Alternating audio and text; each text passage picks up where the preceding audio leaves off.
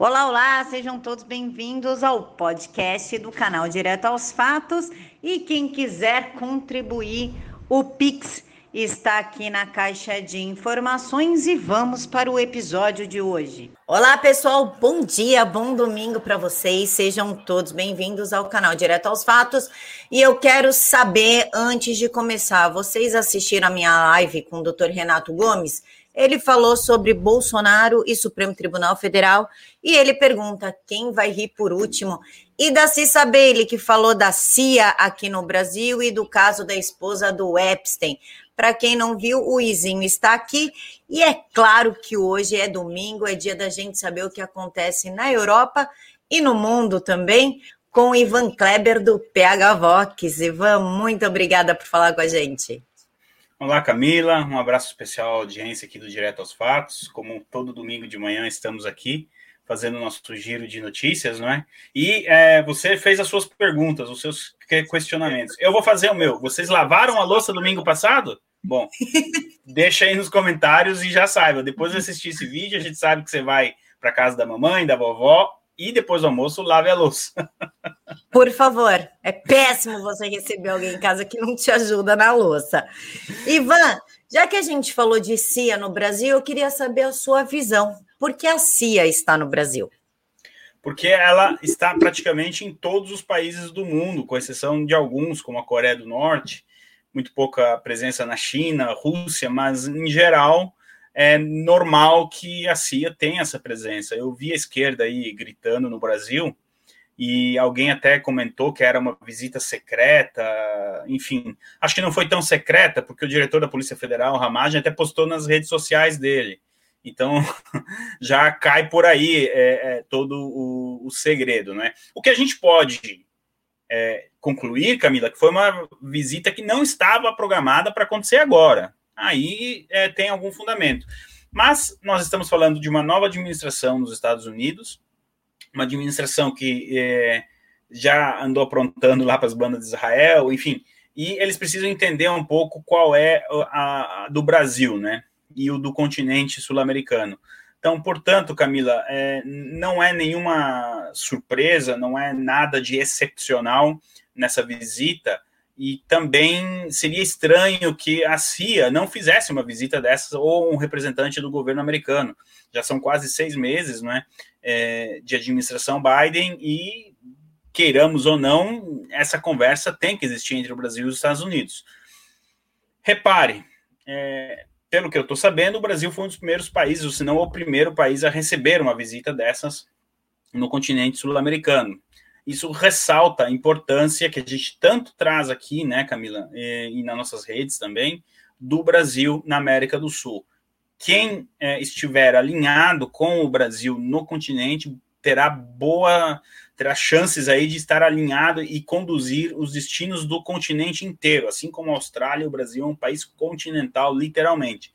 Então, seria uma burrice da administração Biden não, não dar essa atenção ao, ao Brasil. Então, na minha opinião, tudo que a gente viu até agora, pelo menos, é tudo do jogo, tá valendo e deixa a esquerda chorar. Se a esquerda está chorando pela visita da CIA, mesmo que seja da administração Biden, então é sinal que é coisa boa. Eu falo, se a esquerda está chorando é porque o negócio é bom. É. Porque vale a pena. Se a esquerda não gostou, eu gostei. A verdade é Perfeito. é essa, inclusive. Boa, Camila. E vamos falar de China. Por que, que vamos falar de China? porque o nosso querido presidente do Senado, Rodrigo Pacheco, escreveu uma cartinha fofinha para o Partido Comunista Chinês, ou Xi Jinping, parabenizando ele pelos 100 anos de Partido Comunista, assim, simplesmente esquecendo de todas as vítimas que esse partido fez, e aí nos traz assim um, uma explicaçãozinha porque o Pacheco não pauta o impeachment do Supremo Tribunal Federal, de nenhum ministro. Acho que tem a ver alguma coisa ali com a China. Em compensação, no seu Twitter, você trouxe o seguinte: em virtude do aniversário do Partido Comunista Chinês, o Xi Jinping declarou: apenas o socialismo pode salvar a China. Apenas o socialismo com características chinesas pode desenvolver a China. Nunca permitiremos que ninguém intimide, oprima ou subjugue a China. Qualquer um que ousar tentar fazer isso terá suas cabeças esmagadas contra a muralha de aço forjada por mais de 1,4 bilhão de chineses. Lembrando que o ex-presidiário e que quer concorrer à República, a presidente da República, Luiz Inácio Lula da Silva, falou que a China é um exemplo de um partido fortíssimo, por isso que a nação prospera. Prospera como, Ivan? Lá tem campos de concentração. Pois é, Camila. Vamos começar pelo Pacheco, então, que é o, é o mais curto aí, da, mais rápido da gente analisar, né? Eu considero que ele fez isso, né, visando aí um gesto diplomático, porém é um gesto que se ele não fizesse, passaria despercebido, não teria nenhum problema. Então eu me pergunto, por que fazê-lo? É, eu não consigo ver um benefício direto, até para ele, Pacheco, perante a opinião pública, perante aos outros membros da, da casa, né? A gente sabe que tem muitos senadores alinhados com a China, mas também tem muitos que não. Qual é a intenção? Por quê? Né? Eu, na minha opinião, quem tem que fazer isso em nome do país ou deixar de fazer é o Itamaraty. Para isso existe o Itamaraty. Portanto, eu não consigo ver um alinhamento aí é, estratégico, o que, que ele pode ganhar. Óbvio, isso quando a gente fala o que, que ele pode ganhar em termos políticos na superfície embaixo da superfície talvez tenha algum benefício que a gente não, não pode saber, a gente não saiba, né? Bom, agora sobre o Xi Jinping, Camila, aí a conversa é, muda de patamar, coisa, digamos assim, o Pacheco é, é um amador, agora vamos falar dos profissionais, né? Porque é muito chama atenção duas frases que o Xi Jinping então disse aí na declaração aí dos 100 anos do Partido Comunista Chinês. Primeira, só o socialismo pode salvar a China, mas o socialismo chinês, Camila, não aquele socialismo que muitos aí no Brasil sonham, o socialismo uh, do Partido Democrata nos Estados Unidos e o socialismo europeu. Não é o socialismo que defende classes LGBT, Black Lives Matter e, e por aí vai. Não, não é esse socialismo que o Xi Jinping quer. Ele quer o socialismo chinês, ou seja, um controle total do Estado na vida das pessoas. A gente vai falar daqui a pouco do que pode acontecer na Alemanha.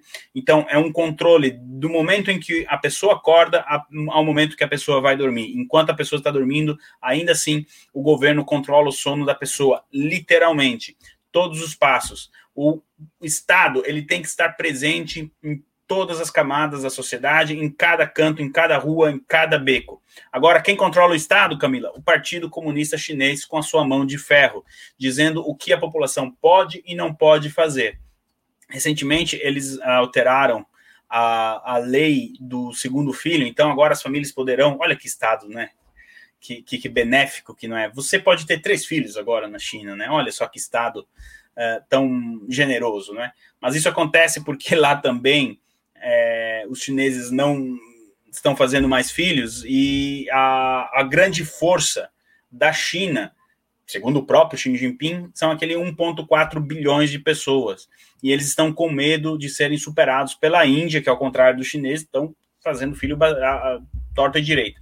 Então, Camila, muita atenção quando o Xi Jinping diz que é o socialismo chinês, aquele socialismo que controla quem pode entrar, quem pode sair do país, controla a internet, controla a mídia, controla tudo.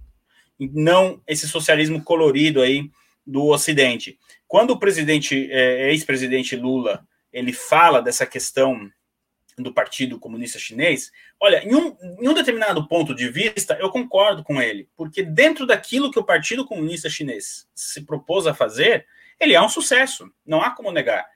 É um sucesso de, de morte de pessoas, que milhões de pessoas morreram para eles atingirem esse patamar, mas é, são apenas números, eles não levam em consideração as vidas. Outro dia, em uma análise que eu fazia, se um ou dois pilotos de avião chinês morrer fazendo uma, uma provocação a Taiwan, para eles é a mesma coisa que ter perdido o avião. A vida humana não conta nesse caso.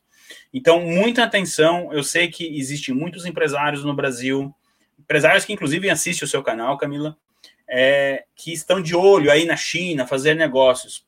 Saibam que em um determinado momento o controle estará totalmente na mão deles, meus caros empresários.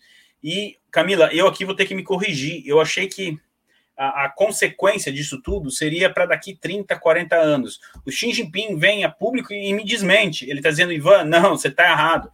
Nós queremos acelerar a, a nossa agenda e será já nessa geração que nós estamos vivendo agora. Portanto, o Xi Jinping quer ver os resultados disso. E o recado é para você, empresário brasileiro. Quando você assina um contrato com a China, você ou com um empresário chinês, você está assinando um contrato com, com o Partido Comunista Chinês. Então, a, a mesma coisa vale. Senhora senadora Cátia Abreu, a gente sabe que você gosta da China, mas o brasileiro não quer viver controlado pelo Estado, como é na China. A senhora está entregando a soberania nacional do Brasil aos chineses. E isso não é bom. Tá aí as palavras do Xi Jinping. Não sou, né, Camila? Não é a gente tirou de um bloco de um cara que fugiu do partido. Não, o Xi Jinping que está falando. E mais, Camila, é uma mensagem é, subliminar que o Xi Jinping passou. É, quem estudou um pouco a história do Partido Comunista Chinês sabe quem é Mao Tse Tung. E o Mao Tse Tung, ele sempre aparecia em público com as roupas até parecidas com a do Stalin, aquele uma espécie de um casaco com dois bolsos cinza.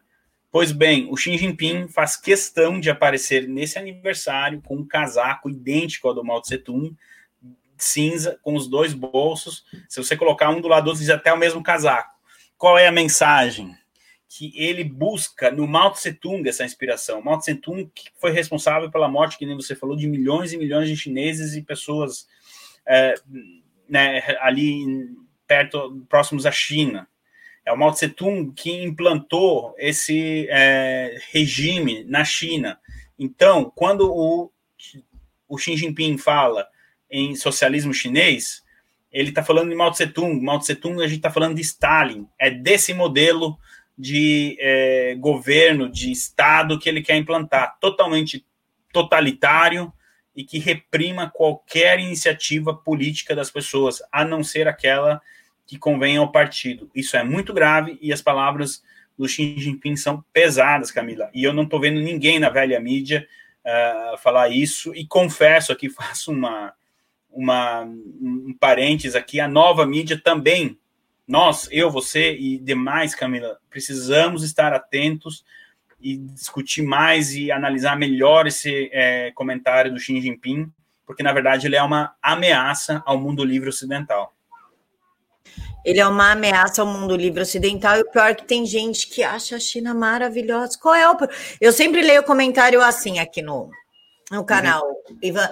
Ai, mas qual é o problema? Nós somos parceiros econômicos. O problema é que a China ela é um gafanhoto. Ela entra no país, tira tudo de bom que aquele país tem e depois ela larga na miséria e depois ainda ela controla. Já que está na miséria, ela vai, paga por aquele país e controla. O problema é exatamente esse, né, Ivan? Camila, os ingleses também, em 1938, 1937, eram parceiros comerciais da Alemanha. Três anos depois, a Alemanha estava tentando invadir a Inglaterra. É, nós tivemos Olimpíadas de Berlim em 1936 na Alemanha. É, a Alemanha também era vista como uma parceira, etc, etc. É, o que essas pessoas que dizem isso, ou talvez não conhecem a história, e aí é preciso estudar, ou pior, aí agem de má fé. No caso, uh, não das pessoas que assistem aqui o canal, obviamente, mas de alguns agentes políticos em Brasília, é pura má fé, porque eu sei que eles sabem a história, do Partido Comunista Chinês. Mas a sede de derrubar uma ideologia, de derrubar um governo de direita e de impedir que o movimento de direita tenha sua voz no Brasil é tanta que eles preferem estender o tapete ao Partido Comunista Chinês e entregar as suas liberdades do que dialogar com a direita no Brasil. Isso já beira a, a, a doença mental, Camila. É, isso não pode ser normal. Você falou que a mídia daqui não falou nada a respeito disso. Lógico que não. As mídias daqui recebem dinheiro do Partido Comunista Chinês. A Folha, Estadão, o Globo, Correio Brasiliense, recebe não recebe pouco, e agora a China está pagando influencers para falar bem da China. Influencers brasileiros para ludibriar o povo e falar bem. O que eu acho engraçado é que essas redações têm um grande número de, de homossexuais, né? De bissexuais, gênero fluido e essa coisa toda. Mas na China, é, o Xi Jinping implementou um, uma aula, digamos assim, né, um curso para que meninos sejam meninos, para que meninos não sejam afeminados.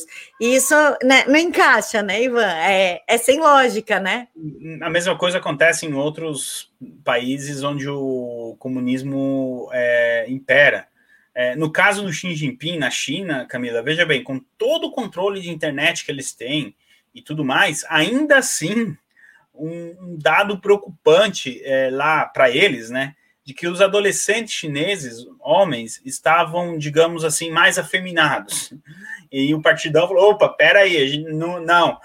Você que tem 18 anos, aí vem cá, vamos conversar. Não tem que essa coisa ser afeminada. A gente precisa de você no campo de batalha, precisa, precisa de você no chão de fábrica. Então, é, esse movimento aconteceu porque, apesar de tudo, lá na China também acontece essa, é, como é que eu posso dizer, femininização do homem ocidental, acontece lá com o homem oriental na China também. E o Xi Jinping, aí que tá, né? É, se é um presidente Bolsonaro que faz isso no Brasil, é genocida, é isso, é aquilo, é trocentos idas. Mas como é o Xi Jinping está fazendo, então tá ok, tá, é, é, tem, é por um bem maior, sei lá. A mesma coisa acontece é, no mundo árabe, né? No, perdão, no mundo muçulmano, com os islâmicos. É, a gente sabe que os homossexuais não têm vida fácil dentro do mundo islâmico. Em alguns países a tolerância é zero, mas ainda assim eles andam protestando né, em países ocidentais com a bandeira da Palestina, por exemplo. Então é um paradoxo assim que, que, que quando você para para estudar, por isso que eu falei, beira doença, Camila, porque coerência é zero, é muita cara de pau. E aquela coisa. Uh, o Viktor Orban, agora da Turquia, né, é, perdão, da Hungria, que é o presidente, ele está sendo acusado assim tanto quanto o presidente Bolsonaro. Mas ele deu um discurso essa semana dizendo: olha, eu lutei contra os comunistas da União Soviética para que vocês tivessem essa liberdade de me criticar. Sabe? Então, mas deixem as crianças de fora, pelo menos. Complete 18 anos e aí você vem me criticar, mas deixem as crianças de fora. Mas não se esqueçam que a gente lutou contra o comunismo justamente para que vocês tivessem essa liberdade. E essas pessoas agora vão às ruas exigindo uma espécie de socialismo-comunismo, de novo. Mas daí vem o Xi Jinping e diz: ok, mas vai ser do meu jeito. E do jeito dele, uh, os, homossexuais, os homossexuais não têm espaço no, no regime do Xi Jinping, Camila. Imagina, oh, Ivan, Revolução de Cuba, Fidel Castro, mil 1959, 1960, ele construiu campos de concentração para homossexuais de Cuba. Pois é. Pois Era é. o trabalho te torna homem. E se você pegar os relatos, o que acontecia lá dentro te choca, como se fosse um campo de concentração nazista. E te choca aquilo, inclusive, o Fidel Castro, ele mandava encartes para as famílias com imagens de meninos norte-americanos, né?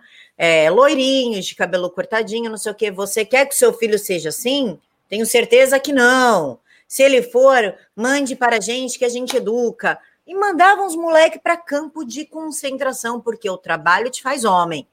Aí você vê um monte de imbecil, como por exemplo Jean Willis, defendendo Cuba. E com a camisa do Che Guevara, que era assim, um dos maiores perseguidores de homossexuais que já passou por, a, por Cuba, né?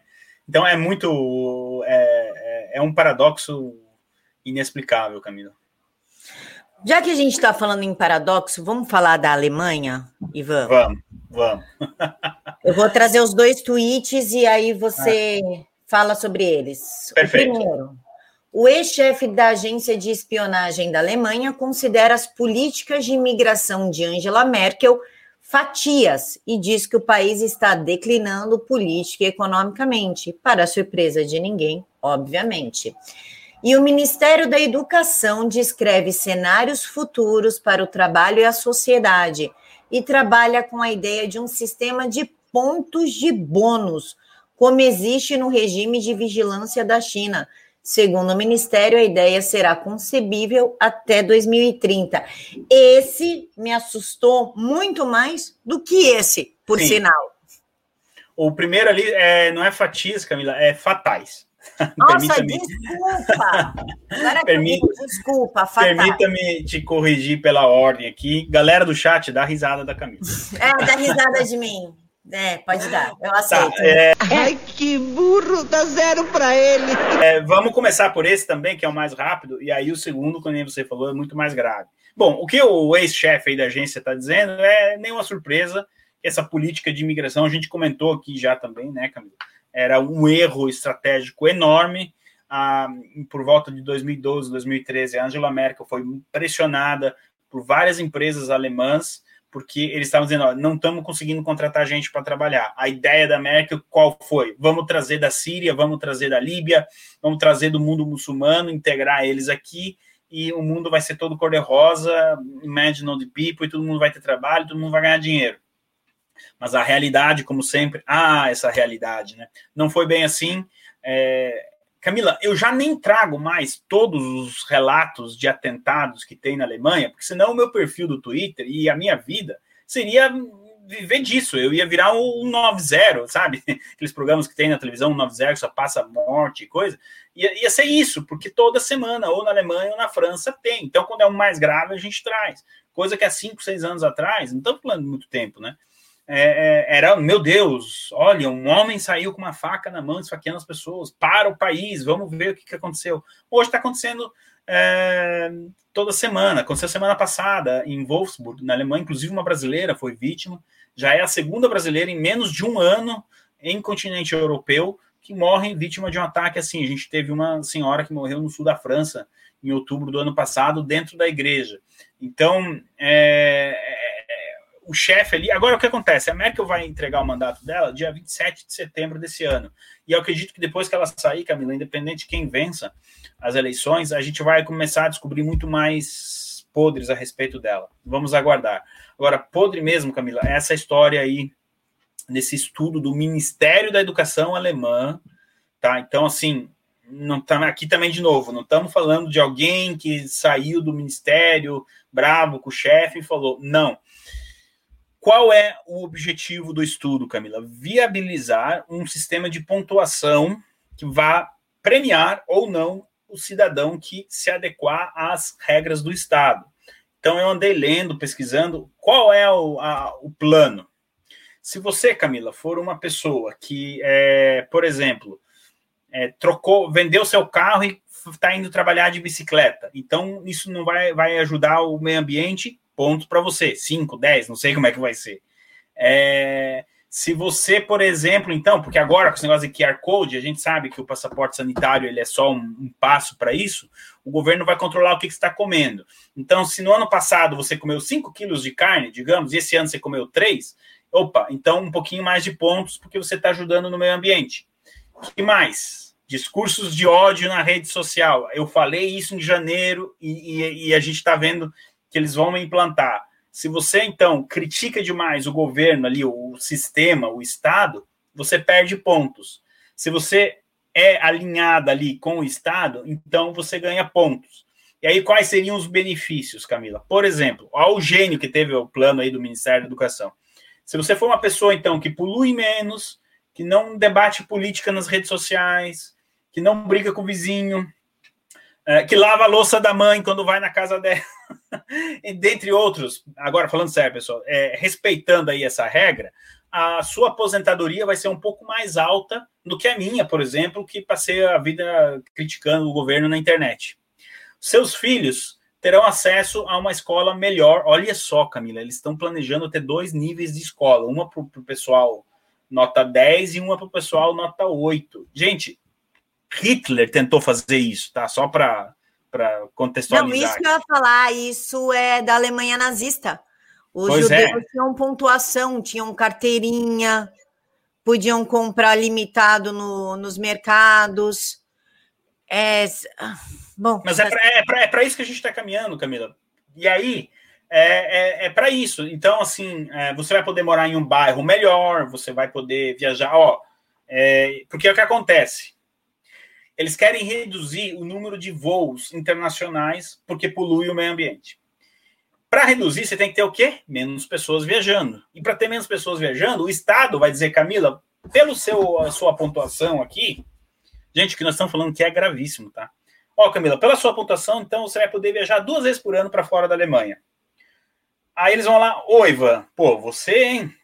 comício do Trump, não sei o quê. Não, você não vai nenhuma vez esse ano. Vai ser assim. E aí o que acontece? Com menos pessoas viajando, menos voos, mas é tudo pela preservação do meio ambiente, Camila. Tudo para preservar né, a camada ozônio, etc, etc.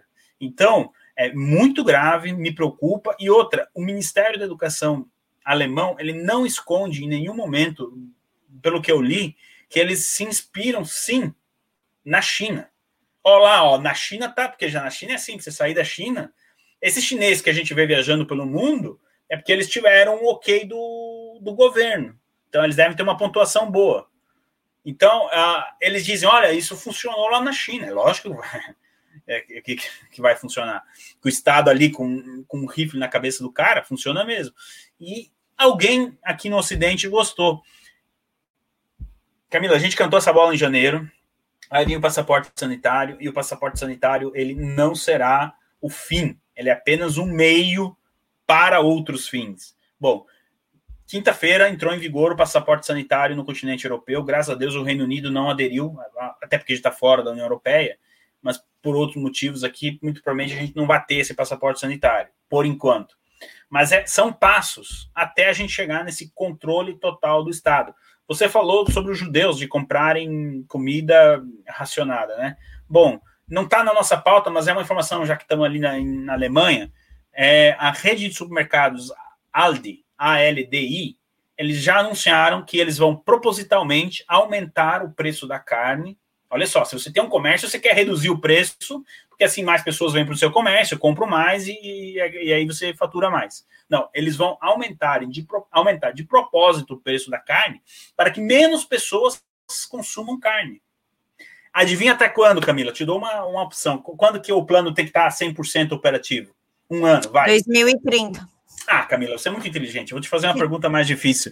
Até 2030. Eu tenho documentos desse, do supermercado Audi, é, a gente pode estar disponibilizando para o pessoal, aí, se for o caso, de que o plano deles é o quê? Eles foram pressionados. Porque ó, a carne de vocês está muito barata, assim todo mundo compra carne, aí todo mundo come carne, aí precisa criar mais vaca, e aí aquela coisa do meio ambiente. Então, ah, é esse o problema? Então a gente vai, assim, tirar as carnes mais baratas, vamos tornar elas mais caras, assim, menos pessoas, porque não, se a carne é mais cara, menos pessoa come carne. Agora eu tenho uma péssima notícia para dar, não termina por aqui. Hoje a gente está falando de carne de gado. Amanhã vai ser carne de porco e de frango e de ovelha, tá? Ou carneiro, dependendo como é que você queira falar. A ideia é tirar a proteína da alimentação das pessoas porque o Estado quer decidir o que, que você vai poder comer ou não. E o Estado quer que você fique em casa. E ele vai levar comida para você em casa, mas ele vai levar rações é, como na Coreia do Norte. E a gente já sabe que na Coreia do Norte não tem carne. Então, é primeiro preciso educar as pessoas que elas precisam, precisam viver sem carne, para quando chegar o momento que o Estado for levar a comida até a sua porta, você não reclamar: ô, oh, cadê minha picanha? Não, mas não pode, porque senão daqui a 10 anos o oceano vai invadir o Mato Grosso. É, é, Camila, é, a única coisa que eu mudaria, assim, do que eu falei, estou falando aqui desde janeiro, é eu estou um pouco assustado com a velocidade das coisas. Tudo isso que a gente está falando, eu achei que ia levar mais anos para para ser colocado em prática. E nesse ano de 2021, a revolução, sabe, quando o piloto de avião ele, ele aperta o manche ali para o avião ir para frente, é, eles apertaram isso aí, eles estão trabalhando a mil quilômetros por hora. E, Camila, posso fazer um. Não é um jabá, mas eu posso indicar o trabalho de um, de um amigo meu aqui, que eu acho que você conhece ele. Sim. O Alexandre Costa, o professor Alexandre Costa. Ah, ele... eu fiz live com ele. Ah, é, verdade. É. É, pessoal que quer aprender mais sobre. Isso que eu estou falando são notícias do que está acontecendo. Mas se você quer entender realmente os bastidores, e como que isso, é, como que a gente chega até o Ivan falando uma notícia aqui que o mercado quer aumentar o preço da carne? Eu recomendo muito o trabalho do professor Alexandre Costa, os livros dele. Eu mesmo, Camila, aprendi e aprendo muito com ele. Ele é um cara sensacional, tem o canal dele. O nome do canal é Alexandre Costa. então é fácil de achar. E que bom que você agora eu lembrei que você entrevistou ele. E para a gente entender todo esse movimento, eu recomendo aí o canal e os livros dele também, Camila. Mas é isso, estão querendo aumentar o preço da carne para que menos pessoas consumam carne. Mas é para o teu bem, tá, Camila? Ah, não, sim, o Estado sempre pensando no meu bem, que pela sua saúde, pela sua segurança, pela, pelo seu bem, pelo meio ambiente, pelo seu futuro. Que isso, o Estado é um grande pai, assim, que abraça a gente. O que é engraçado, Ivan, você falou da velocidade. Essa velocidade só aconteceu por causa de um vírus que veio da China, né? Por isso que é chamado peste chinesa. Ele veio da China, do laboratório de Wuhan. E o segundo ponto, que é completamente hipócrita, é que a China é o país que mais polui o mundo. E é eles estão preocupados com a camada de ozônio com o avião. Pois é. É só fazer menos negócio com a China, que a, eu te garanto que a, que a, a poluição vai diminuir no mundo. É só começar a isolar a China que a poluição vai diminuindo. O que nos chama a atenção, Ivan, dessa notícia, vamos voltar ali para duas semanas atrás, o G7, porque a Alemanha está no G7. Sim. O G7 falou que queria colocar a China de lado para conter os avanços da China. Mas a Merkel, então, ela precisa decidir que lado que ela está. Ou se ela quer isolar a China e seguir no Ocidente, ou se ela quer copiar a China. Como é que você vê essa declaração? mais do que decidir qual lado a Merkel está, é, a Merkel ela, é, ela tem data de validade, né? Apesar, e aí vem a minha preocupação, que eu acho que vão encontrar um carguinho para ela na União Europeia. Aí o buraco é mais embaixo, Camilo. É, o sistema é F mesmo, viu? Então, mais do que é, tentar decidir aí ver qual lado a Angela Merkel está, a gente precisa monitorar a União Europeia que é um órgão. Veja bem, a gente tem um nome que tem lá, tem a presidente Ursula von der Leyen e tal. Mas as pessoas que decidem as diretrizes são pessoas que estão atrás de uma parede que a gente não vê. É, é o máximo que a gente consegue, e aí, por isso que eu recomendo o trabalho do professor Alexandre, é saber quem são as pessoas que estão patrocinando essas pessoas. Os grupos por trás, os bilionários, os Bill Gates da vida mas quem é um grupo de tecnocratas que sentam em redor de uma mesa e diz, ó, ninguém vai mais comer carne. Por quê? Porque a gente quer todo mundo em casa. Tem outra coisa nessa questão da carne, Camila, que é o seguinte: é, um pedreiro que trabalha, né? Ele precisa comer bem para levantar peso, é um trabalho braçal. E quantos outros trabalhos braçais a gente tem mundo afora? Se o ser humano não se alimentar bem, ele já não vai mais ser capaz de fazer esse trabalho. E aí vai o quê? Vai vir um robô para fazer o trabalho dele. E o que, que, vai acontecer com aquele pedreiro? Não, ele vai ficar em casa.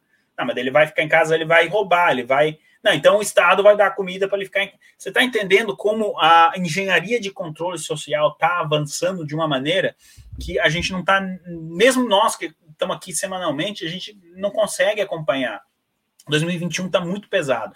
Então, é, sobre o lado da Angela Merkel, ela está do lado revolucionário. Em, em momentos o que a China faz é interessante para ela. Em outros, nem tanto. Porque o, aqui a gente, o Xi Jinping deu a chave essa semana. Ó, a Ângela, você quer o teu socialismo? Fica aí na União Europeia com ele, que aqui na China você não vai ter vez. Mas saiba que quando a gente tiver influência sobre a China, vai ser o nosso socialismo e não o seu. Acho que agora eu consegui resumir essa, a resposta para a sua pergunta. A Ivan, é, é, é assustador. E por coincidência, né? É hum. bom a gente trazer alguns fatos. Quem tentou colocar ração humana em São Paulo foi o João Dória, quando ele era prefeito em 2016. Eu não sabia. Sério essa? É, Como assim, ele ração humana? Ração humana. Ele falou que pobre não tem preferência alimentar, né? Então eles queriam pegar os alimentos que estavam perto de vencimento, processar, transformar em ração e dar para famílias pobres. Eu não sabia dessa. É, quem trouxe a, a ideia foi o João Dória. E quando Mas ele era é, prefeito, isso ele, causou uma, uma ele revolta. Deve, ele deve ter pego essa ideia em algum lugar, Camila. O João da China. Tem... Ah, aí. É, aí eu concordo. Aí, meu Deus, é... É não, grave. é doente. Tá. É retrocesso de 15 anos. Não, é aquela essa é, conselho para as mulheres aqui, dica do tio Ivan. Não vão no mesmo salão de beleza da primeira dama de São Paulo. Esse, esse porque depois de tanta notícia ruim, vamos dar risada, né, Camila? É realmente. Não, não, eu não duvidei de você, Camila, mas é que é uma notícia que você diz assim, meu Deus. Tá vendo? A gente não consegue, mesmo tentando acompanhar, você vê uma cidade que é em São Paulo, tem a população de vários países da Europa. E um. Né, e aí, ó, mas olha a mensagem, né? A camisa, paz. Né? Ou seja, vamos te dar a ração, você fica quietinho na tua, paz. O que ele tinha que fazer era ajudar essas pessoas a terem condições de comprar melhor alimento, trabalhar, progredir, crescer na vida, não depender do Estado. Mas ó, ele se diz um liberal, e ele é um liberal que quer que as pessoas dependam do Estado. Ah, olha, é que eu não falo palavrão, sabe, Camila? Mas às vezes dá vontade. É impressionante. Mas é pela paz, né? Como diz a Camila. Ah, inclusive, dele. ele ia conceder incentivos econômicos e até isenção de impostos para pessoas ou empresas que doassem o seu resto para ele processar e dar para famílias pobres. E aquela garrafa de bolinha de gude ali, que é, aquilo ali, em teoria, é seria a ração. A ração. Nossa. Essa aqui é a ração. Gente, o alimento foi apresentado por Dória no lançamento do projeto de campanha secretária. Isso aí foi para frente, Camila? Não, porque isso causou uma revolta em todo mundo. Quem era pró-Dória, quem era contra Dória. E eu quero te mostrar aqui a foto que está no alimento. Reconhece? Eles usaram Nossa Senhora Aparecida para fazer propaganda disso? Você reconhece? E, esse vai de tobogã, Camila. Você sabe para onde que ele vai? Eu não vou falar, Sim. mas ele vai de tobogã. Jesus amado. Impressionante, é. eu não sabia também. Pois é, Ivan. Pois é, Ivan. Então, isso, essa bobajada aí, quem começou no Brasil foi o filho Mas, do capeta. Que nem você falou, veio da China. Então é por isso que nós estamos aqui semanalmente trazendo essas notícias. Ó, o que aconteceu agora na Alemanha, alguém pode dizer, ah, mas o Ministério da Educação do governo Bolsonaro não vai fazer isso. Quem garante que nós vamos ter um, um governo de direita pro resto da vida do Brasil? 2026 vai, vai, vai o presidente se elege 2022, 2026 volta à esquerda. Ah, o projeto já vem pronto. Dia 5 de janeiro eles estão vão é, é, é, por isso que nós estamos aqui, enfim, falando. E eu fico contente que eu reparei que a audiência do nosso quadro aqui aumentou, Camila. Eu fico muito agradecido a todos aí, em nome meu e da Camila, já tomando conta aqui. Mas é por isso que nós estamos aqui, para no mínimo tentar alertar as pessoas e passar o que está acontecendo aqui fora, né? Ivan, Estados Unidos. Primeiro, já quero que você fala, fale sobre Biden e Putin. E o segundo é que a, esse seu tweet é do dia 2, sexta-feira. Agora há pouco, cerca de 200 empresas americanas foram atingidas por um ataque colossal de ransomware, de acordo com a empresa de segurança cibernética. O Huntless, nossa, não sei falar isso não, Labs, diz que o hack teve como alvo a empresa TI Cassie, com sede na Flórida. Isso daí é aquela briga que teve entre o Biden e o Putin, e eles falaram: quer saber? Então a guerra agora vai ser virtual, vai ser de hacker. O Putin está respondendo ali através do GIF, né? O cara, o cara que fez esse GIF tinha que dar um prêmio para ele. Camila, o Biden entregou uma lista para o Vladimir Putin com 16 setores que, olha, nesses setores aqui nós não vamos permitir ataque cibernético. Não faz aqui, tá, Putin? Que nem criança no, no intervalo do colégio brigando, né? Na, na hora do recreio. Meu, com certeza essas 200 empresas, então, não estavam na lista ali dos 16 setores, sei lá o que, que o Biden entregou. E, e, e, assim, é uma demonstração de força da Rússia, queiramos ou não. Não faz o, o papel, a tinta na caneta ainda nem, nem secou direito e a gente já tá tendo esse, teve esse ataque. É, depois, no sábado, eu dei uma olhada. Aparentemente, o sistema de defesa dessas empresas meio que conseguiu administrar o ataque, né? Mas o que chamou atenção foi justamente o número de empresas afetadas 200, não é duas ou três. Muito provavelmente esse ataque saiu ou do, da Rússia ou de algum país ali satélite da Rússia. Satélite que eu digo na geopolítica, não vizinho, né? Como o Irã, Coreia do Norte ou uh, até a China mesmo. Então, é, é é, um, é o Putin dizendo, Biden, aquela conversa que a gente teve, e, e se não, não, nós não tivéssemos a conversa, ia dar na mesma. É, fora disso, a gente não teve nenhuma movimentação maior aí, Putin-Biden. Uh, ah, o Putin andou conversando com Xi Jinping na segunda-feira. Né? Amanhã vai fazer uma semana que eles andaram conversando, e o Putin reforçou que a amizade e, e a parceria com a China é importante para manter a ordem mundial. Então, ó, o Putin diz isso na segunda e na quinta-feira o Xi Jinping vem e fala que o socialismo deles é o melhor. Gente, não é mais o jornal da esquina que está falando isso, Cristo Santo. É, são os caras, meu, sabe? É o Xi Jinping e o Putin que estão falando, sabe? Eles não estão mais nem pedindo segredo. Mas não, Camila, vamos fazer negócios, né? Tudo business. Vai ver a hora que o business entrar, você vai ver o é. tamanho do, do, business. Do business. Na hora de chegar. É. Ivan, você também postou o seguinte: para surpresa de ninguém, a preocupação com o crime atingiu o ponto mais alto em quatro anos e meio, há um aumento de mortes em grandes cidades e um aumento nos crimes violentos, de acordo com uma pesquisa do Washington Post ABC News divulgada hoje. Trump avisou seu tweet de sexta-feira. Ah, o crime, a criminalidade aumentou nos Estados Unidos por conta da crise migratória? Não, Camila, não, não dá para dizer que aumentou por causa da crise migratória, mas é, a sensação é a seguinte: aquele velho ditado, quando o gato sai, os ratos fazem a festa. Camila, o Biden, em alguns estados, já está é, tá valendo o seguinte: a polícia prende o criminal, interroga e solta. Não podemos ficar com eles, com essas vítimas da sociedade.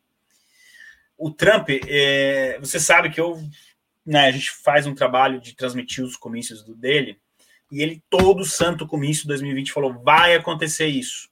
Então, os criminosos eles estão com a sensação de que na administração federal do Biden é, a punição vai ser mais branda, caso aconteça alguma punição.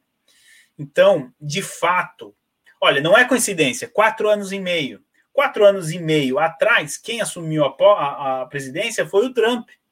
Então, só a presença dele na Casa Branca já garantia aí um, era um fator de segurança nesse sentido. E mais, vários governadores e prefeitos ah, do lado do Joe Biden, né, do Partido Democrata, é, o que, que eles estão fazendo? Tirando verba da polícia, tirando fundos da polícia. Tanto é, Camila, e, e aí é por isso que eu digo: é, cada, quanto mais eu estudo a eleição de 2020, mais eu me pergunto, meu Deus, tiveram que fazer na mão grande mesmo. Os Estados Unidos têm 50 estados, portanto, tem 50 capitais os departamentos de, departamentos de polícia dessas 50 capitais, pela primeira vez na história que se tenha conhecimento, apoiaram um único candidato, que foi o Trump. E depois vão me dizer que ele perdeu a eleição, mas enfim. Ah, porque eles sabiam que eles teriam. Porque imagina, se coloca no lugar no policial que vai ter menos munição, que vai ter menos. O carro, sabe, não vai ser eh, reformado, enfim passar por manutenção, porque quando você tira dinheiro da polícia, é quem sente na pele é o policial que está lá na linha de frente. Não é o. Agora vou fazer um trocadilho com a música do Legião Urbana, né? Não é o general que está sentado na mesa com um X na mão. É o cara que está lá na frente, né? Então, e o general também não tem culpa se o Biden está tirando o dinheiro deles. Mas é, é isso que está acontecendo. Então a criminalidade está comendo solta e, veja bem, de novo, Camila, eu fiz questão de frisar que essa pesquisa foi feita pelo Washington Post e pelo ABC News, porque, primeiro, são dois jornais que apoiaram a candidatura do Biden. O Washington Post teve a cara de pau de dizer que o Biden venceria uh, estados como Iowa e Ohio na véspera da eleição, estados que o Trump ganhou com folga, ou seja, bem alinhado com o Joe Biden. Mas, de novo, né, assim como para Merkel, a realidade ela se impõe. E hoje, as pessoas nos Estados Unidos, quem diria, né?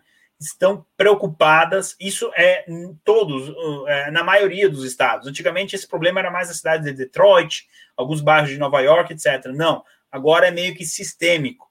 É, eu sei que você faz transmissões com a Cissa, ela pode até falar melhor isso para gente, mas a cidade de São Francisco, por exemplo, na Califórnia, que é uma cidade, era, era, era uma cidade linda, bonita, você vê nos filmes né, dos anos 80, 90, era, era pô, eu queria morar ali. Hoje, se me derem de presente São Francisco, eu vou dizer, ó, me dá a minha parte em dinheiro e fica com a cidade, porque eu não vou querer, sabe? É, é, é virou terra de ninguém.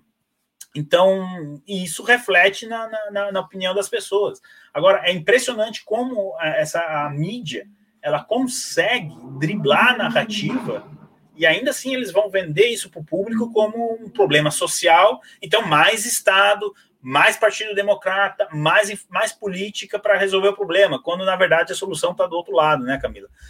Os americanos, aos poucos, alguns, né, estão descobrindo o que nós descobrimos em 2014, o significado da palavra estelionato eleitoral. Ivan, já que a gente está falando de coisas bizarras, a gente tem que falar do Canadá. Pois que é. as estátuas da Rainha Vitória e da Rainha Elizabeth II foram derrubadas, profanadas e danificadas por uma multidão violenta durante protestos no Canadá no Dia Nacional do país sobre o passado colonial. Enquanto eu passo o vídeo, se você puder comentar. É, é um vídeo curto, mas que, enfim, as imagens falam por si só. Uh, Camila, o Canadá ele faz parte da Commonwealth, portanto, a Rainha Elizabeth II, essa que eles andaram dele, não essa que caiu a estátua, uma outra, é a monarca deles. O dinheiro canadense, se não me engano, tem a foto da Rainha Elizabeth, algumas notas, pelo menos. É, tudo começa, Camila. É bom, a gente sabe toda a questão do movimento Black Lives Matter e tudo mais. Essa aí, se não me engano, é a mesma, só que daí já né, no chão. É, só um parênteses bem rápido. A Rainha Vitória foi uma das pessoas mais bondosas que passou pela Terra, viu? Ela era. É, eu recomendo até o filme dela, tem a jovem Rainha Inglaterra, a Rainha Vitória. E, enfim, cadê as feministas, né? Estão derrubando a foto, uma estátua de duas mulheres. E aí as feministas aí vale, né? Aí não tem problema. Bom, a, o que está acontecendo no Canadá é, é, é, o seguinte: estamos muito próximos de, de uma convulsão social. É, recentemente encontraram o corpo de mil e tantas crianças indígenas próximas a uma área onde a Igreja Católica controlava há 150, 200 anos atrás. Isso foi o estopim da revolta é, até o momento que a gente está aqui, né, é, cinco igrejas católicas já foram queimadas e a coisa se alastrou. Então, quando você tem essa militância na rua, e é uma militância sem cérebro, mas não alguma coisa eles têm ali naquela massa na cabeça, mas é uma militância que está com raiva.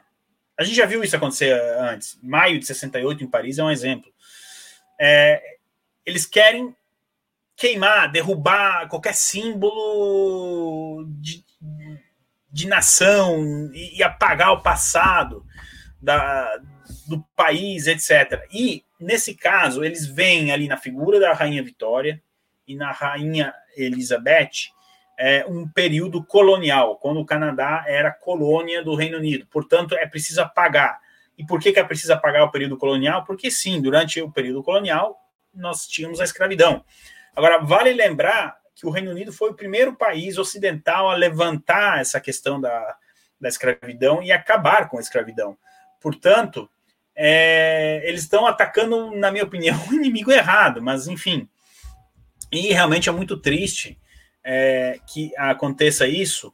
E, senhores, aí no Brasil, é, eu não me surpreenderia se logo, logo alguns símbolos nacionais, em, através de estátuas, ruas, prédios, enfim, começassem é, a, a, ser alvo de, dessa barbárie aí que a gente viu, Camila.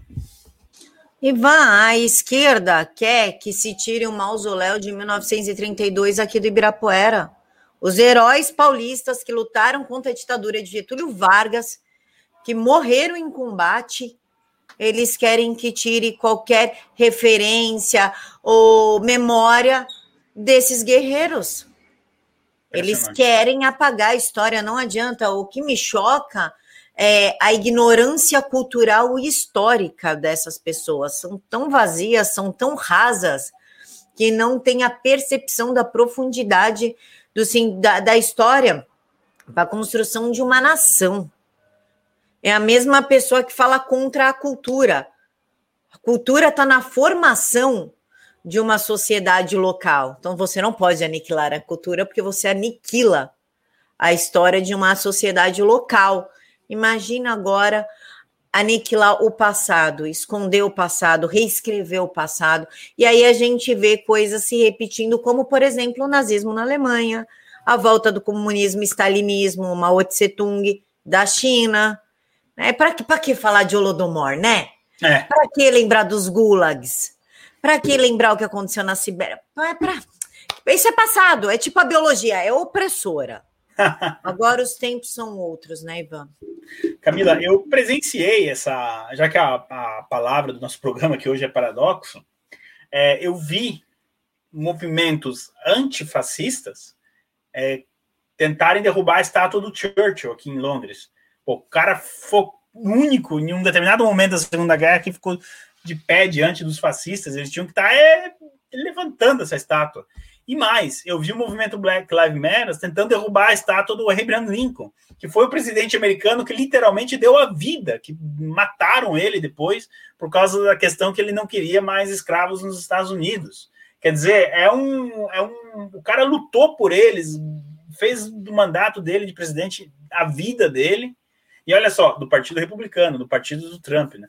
Mas isso, obviamente, a a esquerda hoje, ela, a, o pessoal nos Estados Unidos diz: não, Abraham Lincoln hoje seria afiliado ao Partido Democrata. Aham, uhum, sei. Então, eles vão lá e atacam a estátua do cara que literalmente deu a vida por eles. É, é por isso que eu, eu, eu, falo aqui, não quero insistir, mas é, beira uma doença isso, Camilo. Sim, ou doença ou uma burrice extrema, né? Porque essa geração, ela é mais burra que a gente. Não, é sério, foi feita uma pesquisa. A, a é, linha certa é você ser mais inteligente que seu pai, né? É. E essa geração, a Todinho aí, a Leite com Pera, é. foi tão mimado, tão protegido, tão alienado, que ela é mais burra que a gente. É, Camila, eu vejo assim, ó, por exemplo, até porque a questão da tecnologia, sem querer se afastar muito aqui, mas, por exemplo, no meu tempo aqui, quando eu vim morar na Europa, você saía na rua, era o dicionário na mão e você tinha que fazer as traduções ali, ó, papel, caneta. Às vezes, para conseguir uma entrevista de emprego, você tinha que escrever uma folha ali. Hoje você pega, fala no celular, o celular traduz para você. Moral da história, as pessoas. Eu estou vendo brasileiro vindo morar aqui, que já está aqui dois, três anos, e não aprendeu inglês. Porque o celular faz tudo para ele. Você entendeu? Já a galera que veio do tempo, nosso tempo, né, Camila? O metiolá tardia, né? Então você tinha que... e, é, é uma expressão que assim, meu amigo, você chegava aqui não tinha o celular para traduzir para você, você tinha que se virar a falar. Então você aprendia o idioma. E, e, e, é um exemplo. Então, pela primeira vez na história eu vi algo assim que é, a geração que veio depois é mais boa. Eu ainda culpo o metiolato, mas aí é, é acho que as pessoas não estão prontas para esse debate. Não, ninguém está pronto para debater o quanto o metiolato dia e o pior não funcionava. É pior é isso. É, só ardia, na verdade. Não, mas ele funcionava, Camila, porque você pensava duas vezes antes de cair no chão, porque senão ia ter que passar uma metiolate. Era, Minha mãe essa. não passava assim, né? Porque a gente tem mãe ah. raiz, ela passava assim, ó. Ah, é. Tinha que esfregar, né? É, tinha que esfregar. Ivan, já que a gente já falou da, da Alemanha, Estados Unidos, Canadá, agora vamos falar um pouquinho da Itália para mostrar para o pessoal, porque quando eu falar assim, gente, não é só no Brasil, é no mundo uhum. inteiro. Imagina, isso não está acontecendo no céu, então vem cá, Itália. Os partidos de esquerda na Itália estão pressionando os jogadores da seleção italiana a se ajoelharem amanhã antes da partida com a Bélgica em apoio ao Black Lives Matter. Em reunião no sábado, os jogadores decidiram que não se ajoelhariam. Mesmo assim, a esquerda ainda pressiona. Eles querem que os jogadores se ajoelhem a um grupo terrorista, assassino e violento? Pois é, Camila. É, porque, assim, isso, esse tweet acho que foi na sexta, antes da partida com a Bélgica. Então, o que, que acontece? A Itália, até então, até no momento desse tweet, tinha jogado quatro partidas, fora os amistosos ali preparatórios, em nenhum deles eles se ajoelharam. Uh, antes da partida com a Áustria, na segunda, essa mesma pressão aconteceu e os jogadores fizeram uma reunião na concentração e o capitão veio e falou: ó, a gente chegou à conclusão de que hum, tem um que outro que, que, queria se ajoelhar, mas eles nem sabiam por quê. Teve um jogador que falou: Olha, eu vi que os outros estão se ajoelhando, acho que também vou me ajoelhar, mas eu não, não sabia o porquê. Aí o capitão Chiellini meio que explicou a história, explicou o que é o Black Lives Matter. Só um parênteses aqui. O Chiellini joga no time que eu não gosto, tá? Então eu não tenho nenhum motivo para defender ele aqui. Fecha parênteses. Mas ele fez o que um capitão faz, ó. É isso, isso, isso. Bom, aí eles, na partida com a Áustria, eles não se ajoelharam.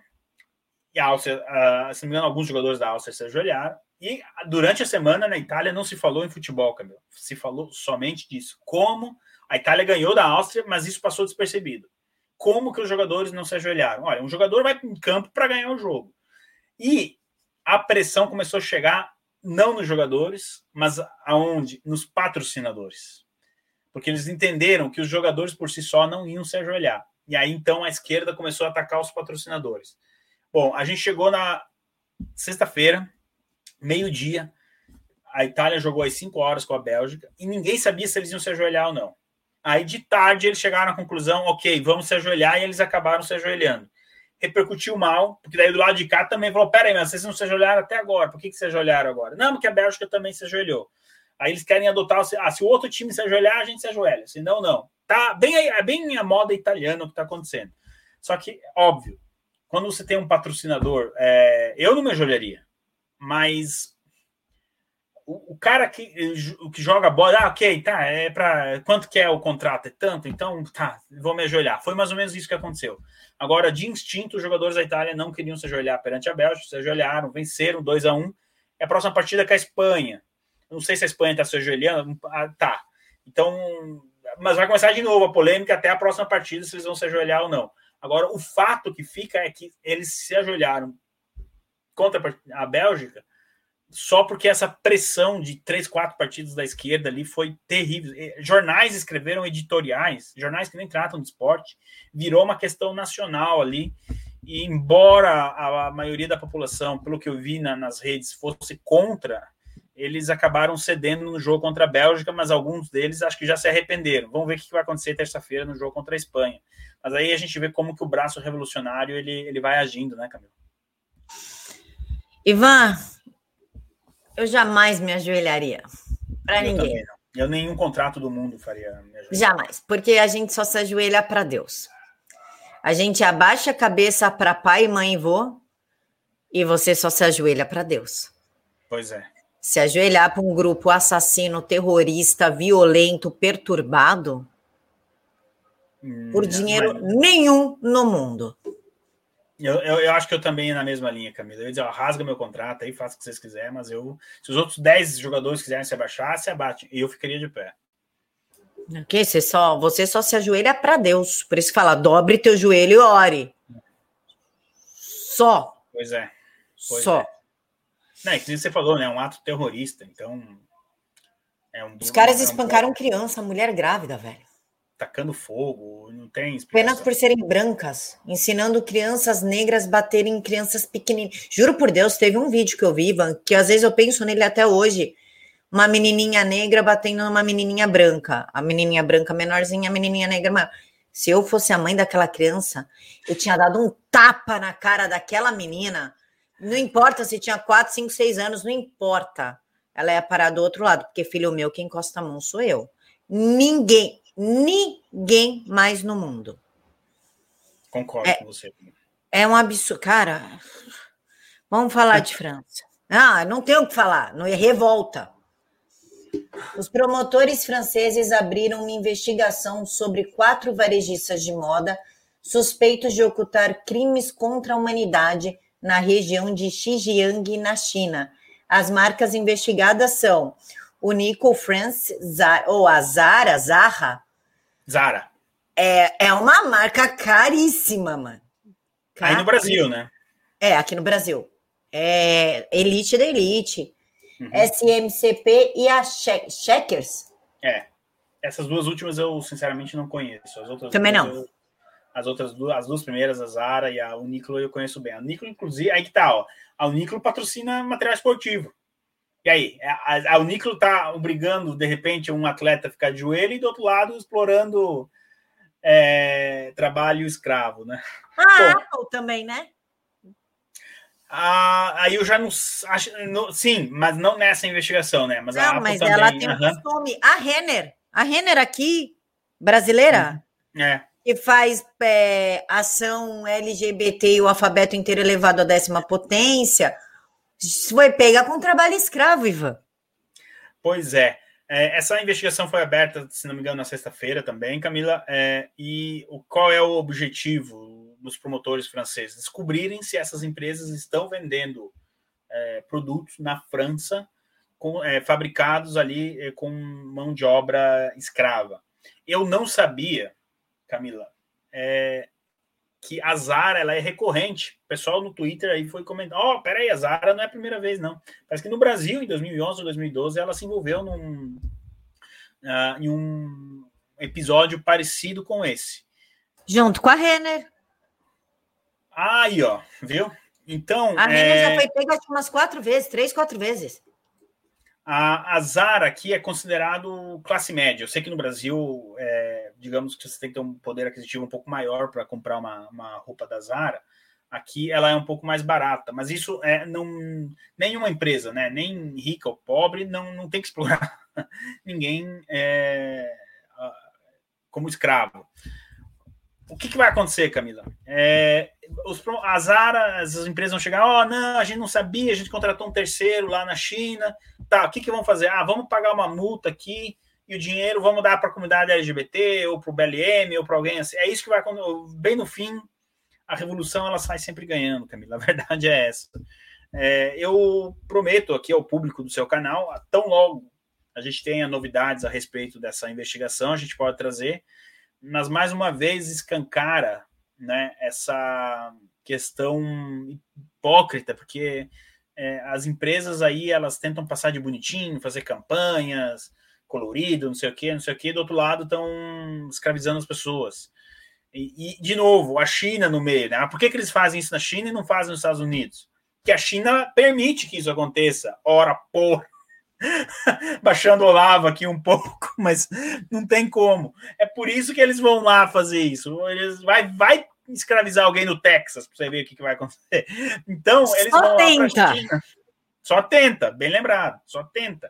Então, como o governo chinês diz, olha, a gente tem uns muçulmanos aqui, que é, na verdade, ali é questão contra os muçulmanos, nessa região. A gente não sabe o que fazer com eles. Quer colocar a trabalhar aí para troco de comida, porque né, é, é, é, isso que eu sei que eu estou falando aqui, a maneira que eu estou falando parece ser assim minimalista, mas é, é, é de fato o que acontece.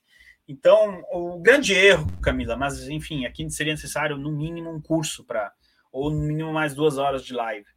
Mas o grande erro do Ocidente foi, não sei se foi proposital, eu acho que foi, mas enfim, foi abrir aí a, a possibilidade da China entrar na Organização Mundial do Comércio, entrar nesse círculo. É aí abriu a porteira do, do, inferno, literalmente. E aí acontece o que acontece aí nessa questão aí de. São quatro empresas. Se for fuçar mesmo, se for mexer mesmo, vai aparecer milhares de empresas. Isso aí é, não é segredo para ninguém. Se não me engano, e aí o pessoal do chat me corrige, o pessoal nos comentários me corrige se eu estiver errada. A única empresa que até hoje não foi pega com mão escrava foi a Samsung. Olha aí. E a Samsung que está encerrando as atividades na China, né? O celular, tá. da, da, o celular da Samsung vai ficar um pouquinho mais caro. Mas, é, bom, a tendência é melhorar a qualidade, mas pelo menos, quando você comprar um produto da Samsung, você vai dizer, meu, tô com a, tô com a consciência tranquila. Olha que ponto que a gente chegou, né, Camila? Mas é. Não é fazer propaganda, né? A Samsung nem sabe que eu e a Camila existimos. Mas são os fatos, né? Contra fato no argumento. Exatamente, Ivan. Eu, é o que eu falo, eu prefiro pagar por algo um pouquinho mais azedo, é, parcelar em mais vezes, aumentar o número de carnês, mas não vir com coisa da China. E não vir manchado de sangue, né? É por conta do que eles fazem com os uigures e pela mão de obra escrava que eles fazem com os próprios chineses. Também. é horrível você saber que você contribui para isso de alguma forma, direto ou indiretamente. Ivan, para a gente finalizar, só para chancelar o que a gente vem avisando a respeito desse passaporte, anunci... os Estados Unidos anunciaram planos para uma terceira opção de gênero nos passaportes. O secretário de Estado Anthony Blinken, no entanto, alertou que para adicionar uma opção diferente para masculino e feminino levará tempo. Ou seja, eles querem tirar realmente da sociedade a biologia. Só existe Sim. menino e menina. Não, não, não, não, não existe outra coisa que não seja homem e mulher. Não existe. Com exceção de hemafrodita, que ainda assim tem um órgão predominante interno. Então, eles fazem os exames para saber para qual lado vai operar. Meu, eu, eu não sei, Ivan, eu vou deixar você falar antes que eu tome um processo aqui, porque eu, como mãe, como mulher, não, sabe, falar para o meu filho, é, você é o quê? Como eu sou o quê? Eu sou menino. Ah, mas é que você pode querer ser menino. Não, ele não pode querer ser menino. Não, não pode. Simplesmente não pode. Pois é, uh, Camila. mas o, o, que, que o Anthony Blinken está fazendo aí é o seguinte: eles estão com o governo Biden tem uma pressão muito forte para passar essa questão do passaporte aí, e a agenda LGBT queria que isso acontecesse no primeiro ano de mandato. Só que o que acontece? O governo americano ele tem informações que ele não divulga e ele sabe que a é, grande maioria do povo americano é contra isso. E aí eles estão que nem aquele meme do botãozinho vermelho lá que o cara olha e não sabe o que, que vai fazer. Porque, de um lado, se eles aprovarem, eles vão fazer a, a pessoa LGBT contente. Mas do outro lado, sei lá, 70% da população americana não vai gostar. Então, o que ele fez ali foi cozinhar o galo, como a gente diz no Brasil. Foi ganhar tempo. Ele falou: ó, vai acontecer, tá? É que nem aquele noivo que tá enrolando a noiva. Não, não, vamos casar. Quando? Não, não sei, mas nós vamos casar. E aí a noiva fica esperando. Bom, nesse caso a noiva é a comunidade LGBT. Que, ah, não, ó, legal, vai sair, beleza. Quando? Não, não sabemos, mas ele já garantiu que vai sair. E aí o Biden vai jogar isso para frente, né? Aí esse assunto talvez ele fique meio morno até junho do ano que vem, quando é o mês da, da comunidade LGBT e tal. Aí esse assunto volta à tona de novo. E aí eles vão ver lá na, como é que vai estar tá a temperatura. Não, mas esse ano tem eleição de middle term, é melhor não mexer nisso. Ah, mas é pela eleição? Então tá, vamos esperar o ano que vem que não tem eleição. E aí vai indo, entendeu? É, nada mais é do que isso. Quando alguém importante, quanto como o secretário Blinken faz esse, esse pronunciamento, é porque ele está avisando a galera: ó, aguardem que não dá agora. Se a gente passar isso aí, o Trump volta. Então, é, ele cozinhou o galo. O pessoal mais velho vai lembrar dessa, dessa expressão, Camila. Agora, por outro lado, é que nem você falou, né? Estão tentando enfiar ali um, um negócio que não existe. O pior é isso, né? O, o, ser humano ele chegou onde chegou, buscando a verdade e buscando aprender e buscando sempre o que existe, que fosse possível materialmente fazer, né? Agora a gente está invertendo esse, esse fluxo e estão querendo inventar um negócio ali que, que, que, não existe. Eu acho que eu já contei essa anedota aqui, mas é, vale, é, como a audiência está aumentando, né? Você sabe que o grande legado do, do John Kennedy, embora ele não tivesse vivo para ver, foi colocar o homem na Lua. Já o grande legado do Barack Obama foi colocar o homem no banheiro das mulheres. Gostou, Camila? Cada homem com seu legado. Você falou é. de homens que enrolam mulheres, né? O que me lembrou do meu amigo Felipe Viana, policial, até denuncio, policial militar da Força Tática ele tá enrolando a menina há 10 anos, Ivan. Pô, você tá falando isso para 10 mil pessoas, né? não, é para dar. Vai, Felipe, pede essa menina em casamento, pô, 10 Ô, anos Felipe. de namoro. Ô, Felipe, agora não vai ter como, né? A Camila tá até vermelha aí. Jogou você na, na cova dos leões aí. Agora, agora vai. Agora vai, né, Felipe? boa, boa. Ivan, vamos lá. Canal, Twitter, Instagram, conta tudo. Bom, vamos lá. Você me encontra aqui aos domingos de manhã, né? Junto com a minha maninha aqui, Camila Ábido. No Pega Vox, a gente tem a programação de segunda a sexta-feira, às quatro horas da tarde. Inclusive, segunda-feira, a maninha tá lá. E no sábado de manhã, a gente tem a análise da semana às 10 horas da manhã. Para notícias como essa que a Camila leu aí, siga-me no Twitter, que eu prometo para vocês que eu não posto porcaria e tudo que eu posto lá é certificado no mínimo duas vezes antes de. O dia que eu der uma barrigada, eu acho que eu entro ao vivo no Terça Livre. Digo, ó, me vendam cinco minutos aí para pedir desculpa para o público.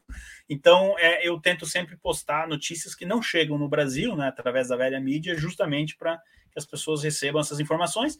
Instagram também a gente usa para divulgar nosso material lá, Ivan Kleber Fonseca mas o, o foco mesmo é no, é no, Twitter e no nosso canal do PHVox no Telegram. É, Camila, mais uma vez, muito obrigado pela oportunidade. Sempre um, um barato estar aqui no seu canal. E um abraço especial a todos do chat aí. Deixem os comentários que a gente passa lendo depois. Um grande abraço e um ótimo domingo a todos. Eu que agradeço você, Ivan. Muito obrigada por sempre estar aqui ajudando e apoiando o canal. E claro que eu desejo a todos que vocês fiquem com Deus, que Deus os abençoe, tenham decência de lavar a louça na casa dos outros, por gentileza. Então é isso, pessoal. Um mega beijo no coração de todos. Eu encontro vocês aqui no canal na segunda-feira, às sete da manhã. E no canal do PH Vox, PH Vox entrevista com André Porciúncula, secretário da Cultura, às 16 horas. Então, até daqui a pouquinho. tchau, tchau, pessoal.